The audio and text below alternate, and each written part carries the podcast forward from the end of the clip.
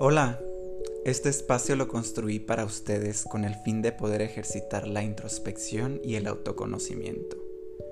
La verdad es que pocas son las personas que se conocen a sí mismas y que a partir de su autoconciencia generan cosas admirables. A veces callamos nuestra voz interior por miedo, por pena o simplemente porque no confiamos en nosotros y entonces vamos por ahí actuando por actuar, como nos lleva la marea y sin rumbo. Yo creo que la grandeza parte de eso, de saber quién soy, de conocerme, de escucharme y de entenderme.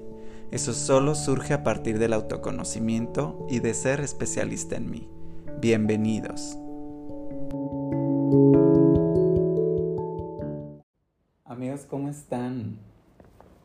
Oigan, ahorita estoy aquí en el puerto de Veracruz y hay un fenómeno, que se llama norte y es cuando el aire frío de Canadá o Estados Unidos baja y entonces refresca mucho la temperatura, baja mucho la temperatura. Entonces pues estoy creo que un poco con la garganta afectada por eso, pero espero que se me entienda. Oigan, en el episodio del día de hoy eh, quiero evaluar, o más bien no evaluar, sino poner sobre la mesa esta idea que hace no tanto escuché por ahí y que me ha quedado dando vueltas en la cabeza. Y pues prácticamente es que uno tiene la pareja para la que le alcanza, ¿no? Y no necesariamente estamos hablando de algo económico o qué cosa puedes costear, ¿no? No, no, no va, va más allá de eso y más bien es una idea bastante general. Creo que cuando logré entender esto, pues hizo todo el sentido del mundo en mí.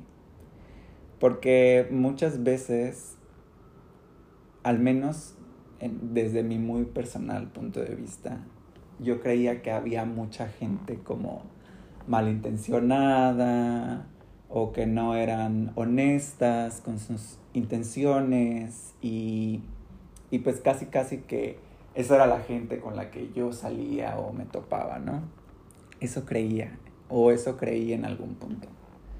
Pero la verdad es que no es cierto, o sea, creo que creo que siempre atraemos cosas en general y personas en general que, que pues están vibrando más o menos como como nosotros lo hacemos en ese momento de nuestra vida. Entonces, creo que también hay que plantarnos, hacer una pausa y decir, bueno, ¿qué estoy aportando yo?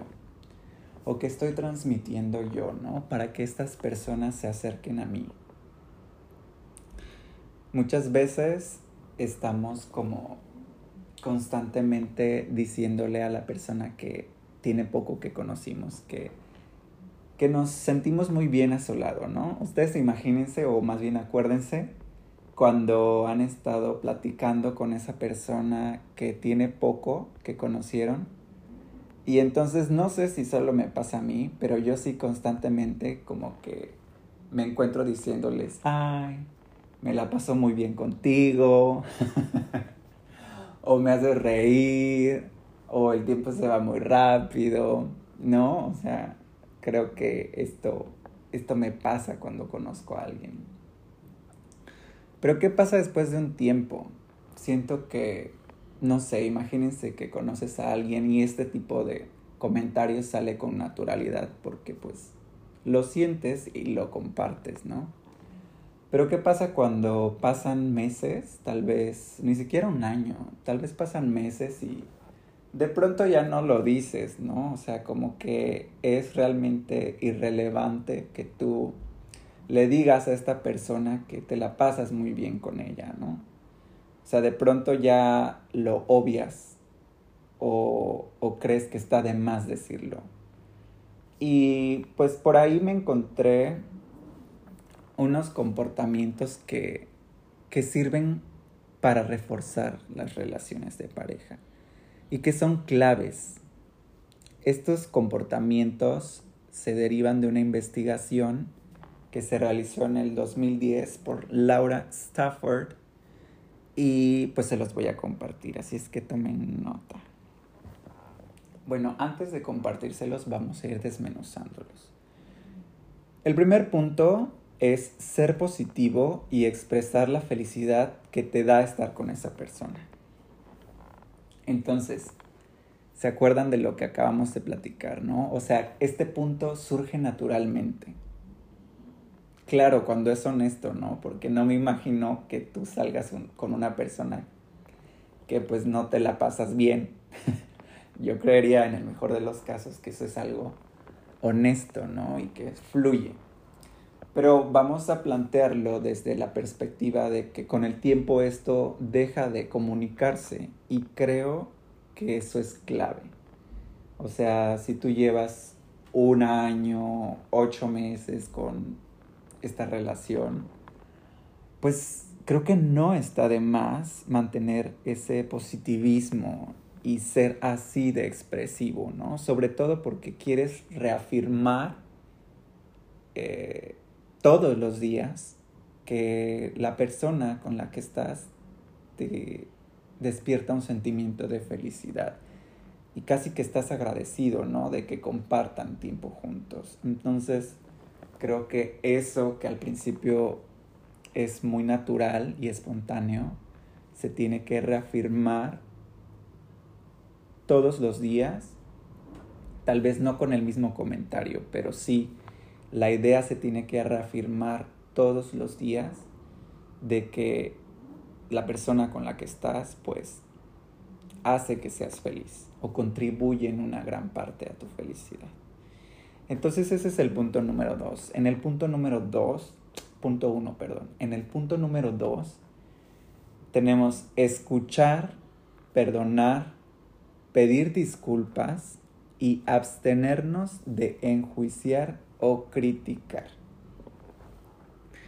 Creo que aquí la palabra clave de todo esto es escuchar. Y ahí la voy a, voy a reforzar esta idea con otra frase que no hace tanto escuché, que va así. Escucha no para responder, sino para entender. Y ahí está el meollo de todo, amigos. Muchas veces escuchamos para qué inmediatamente decir una respuesta, ¿no? O para contrarrestar algo, el silencio. A veces ni siquiera se necesita que digamos nada. A veces solo se necesita asentir con la cabeza y transmitir ese sentimiento de apoyo, de aceptación. A veces las palabras sobran. Entonces hay que practicar ese ejercicio de escuchar para entender, no necesariamente escuchar para responder evidentemente perdonar es algo que suma, ¿no? O sea, y esto pues, esto creo que puede aplicarse a todas las relaciones, no necesariamente una de pareja. Creo que el perdón es algo que no se le puede negar a las personas. O al menos deberíamos no empoderarnos con esta eh, decisión de si te otorgo o no mi perdón, ¿no? Creo que el perdón debe ser algo que, que debe salir de ti para aliviar a la persona que lo está pidiendo. Claro que si esta persona pues actúa mal una y otra y otra vez y te afecta, ¿no? Te afecta. Pues más allá que perdonarla, yo te diría pues toma distancia, ¿no? O termina esa relación.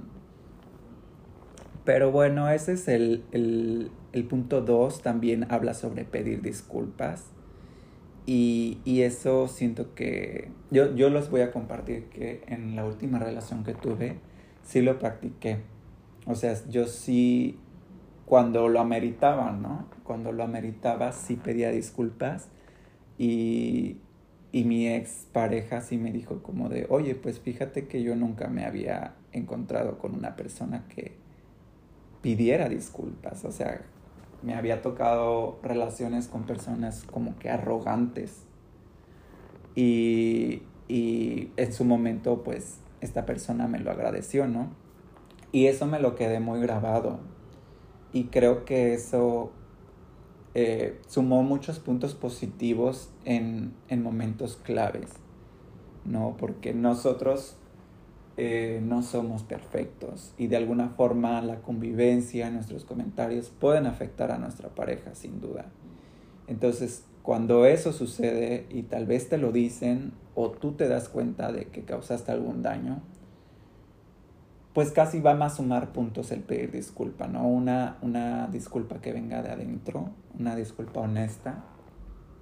Es como ese, como esa palmadita de, oye, realmente lo siento y, y, te pido una disculpa, ¿no? Por, por ese sentimiento que te hice sentir, por ese trago amargo que te hice beber. Amigos, el punto número tres es demostrar compromiso y hablar del futuro. Con compromiso, pues obviamente no tiene nada que ver con el anillo, ¿no? O sea, yo al menos no he estado en una relación donde yo dé un anillo o haya un anillo de por medio, pero sí, sí he estado en relaciones donde siento el compromiso y eso siempre se va a sentir bien al menos si estás buscando forjar esta relación como eh, donde las bases del compromiso son importantes. Porque hoy en día, amigos, todos sabemos que hay relaciones pues sin ataduras. Pero esto, este punto va para las relaciones no con ataduras, sino que quieren comprometerse el uno con el otro. Entonces, eso, eso es bueno. Y hablar del futuro siempre sienta bien. Porque si una persona deja de hacer comentarios donde te visualiza con ella, en ese momento ya estás casi que directamente recibiendo el mensaje de que no van a estar juntos en el futuro. ¿No? O sea, siempre yo me acuerdo cuando estás empezando una relación con una persona, siempre estás como de, ay, y hay que ir a tal lugar, ¿no?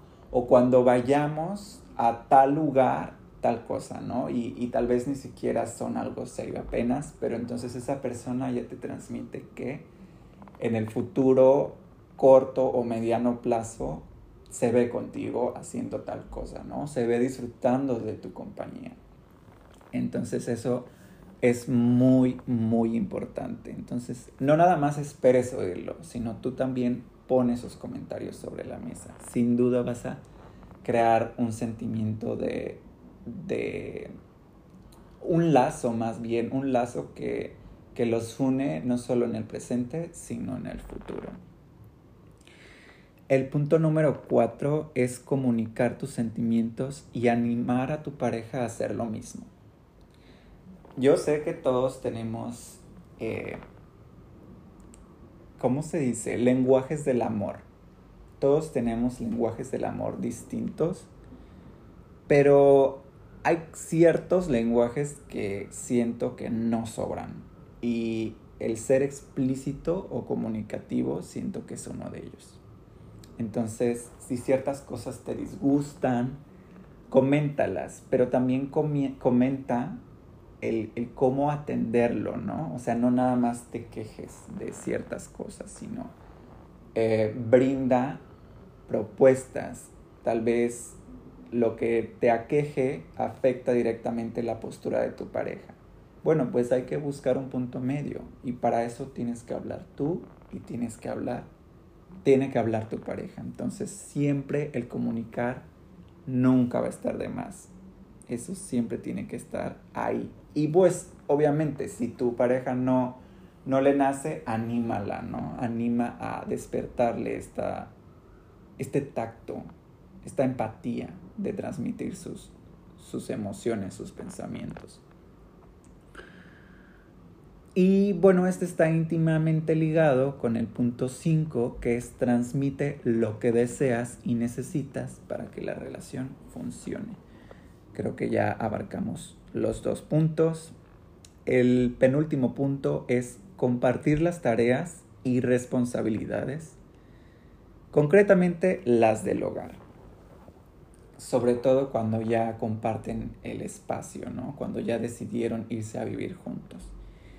creo que esto no se tiene que platicar, amigos, porque eh, pues para este punto yo creería que ya se conocen, ¿no? Entonces, en el noviazgo o en los primeros meses, uno va viendo qué cosas hace la otra persona, ¿no? Si es limpia, si es ordenada, si de pronto pues se le acumula ahí la basura o los trastes sucios, etcétera.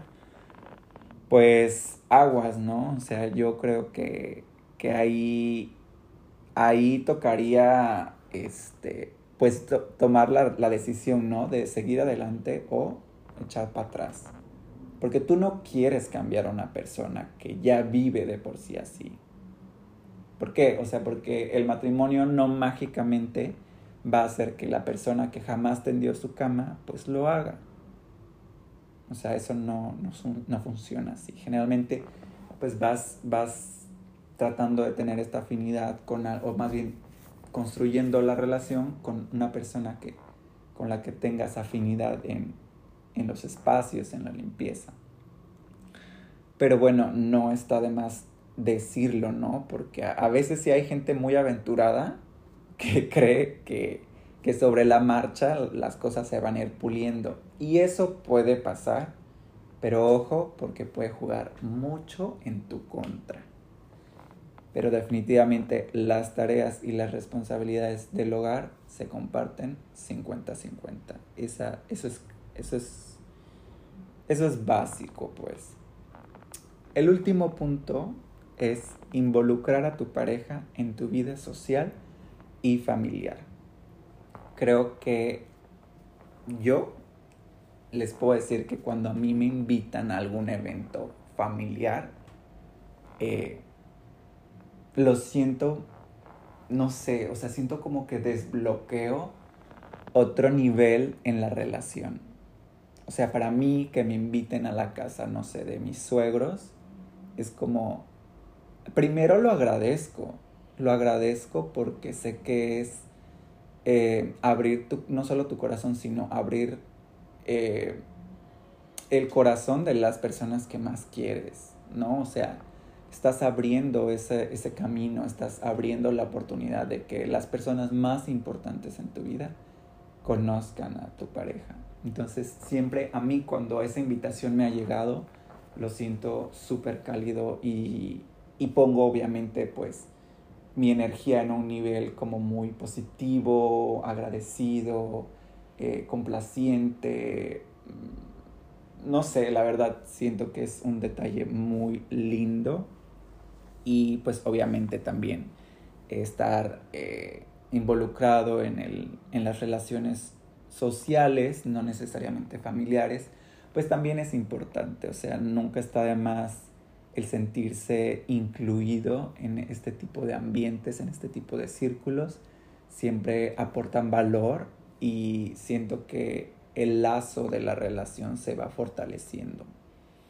Claro que para nada hay que normalizar ir a todos lados juntos, siento que eso tiene el efecto opuesto y muchas personas tienden a, a llevar su relación así Siento que al principio es un muy buen plan, pero cuando las cosas se ponen un poco complicadas, que nunca falta el, tiempo, el momento para que eso suceda, este desapego de querer jalar para acá tú y para allá la otra persona se complica, porque nadie sabe muy bien cómo ejecutarlo. Entonces siento que en la razón, en las medidas justas, el involucrarte con la familia o el entorno social de tu pareja es una verdadera gozadera y es algo que se agradece. Entonces amigos, esos son los puntos que me encontré. Creo que, que sí, que están muy bien, o sea, la verdad es algo que no dudo que funcione en cualquier relación, no necesariamente de pareja. Y pues yo ahorita me despido. La verdad es que ya me dio un poquito de frío, que la gente que es de, Ciudad de México se debe estar riendo, riendo de mí, porque sé que se ríen de mí cuando digo que tengo frío aquí en el sur, ya sea que esté en mi casa en Chiapas o aquí en Veracruz. pues se ríen, pero yo soy friolento, amigos. O sea, soy una persona de constitución delgada, friolenta. amigos, les mando muchos abrazos. Espero que el episodio anterior les haya gustado. Si no, los invito a que lo lean, a que lo lean, a que lo escuchen. Y pues sin más, esto también va a estar en YouTube para que comenten pues lo que piensan y si tienen algo más que aportar, pues enhorabuena. Nos vemos en el próximo episodio. Recuerden ser el amor de su propia vida. Adiós.